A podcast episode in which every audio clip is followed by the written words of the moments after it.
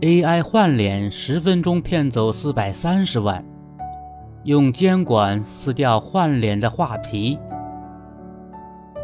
骗子通过人工智能换脸技术，佯装成好友视频聊天，十分钟内竟从受害者处骗走四百三十万元。近日，内蒙古包头市公安局电信网络犯罪侦查局发布一起使用人工智能技术。进行电信诈骗的案件，再次表明人工智能换脸存在的巨大隐患，亟待纳入监管。连视频聊天都已经不可信了，用上人工智能的诈骗简直令人防不胜防。据警方介绍，人工智能诈骗还有不少花样，通过声音合成、人工智能换脸、转发语音等手段，成功率接近百分之百。人工智能让犯罪有了技术优势，也给普通人带来更多的风险。不仅是物质上可能存在风险，精神上受到伤害，还可能制造人与人之间的信任危机。面对不断增加的人工智能诈骗风险，该怎么办？人工智能作为一种技术手段，有人所创造，为人所使用，也就需要有人来约束。撕掉人工智能画皮，还得靠人的慧眼。新兴技术出现。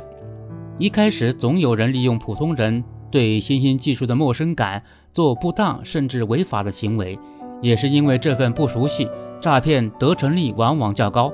随着技术越来越普及，普通人对其熟悉度越来越高，监管越来越到位，诈骗手段自然就开始广为人知。目前，人工智能的应用正处于从新兴到普及的过程，人的力量自然应该适时介入。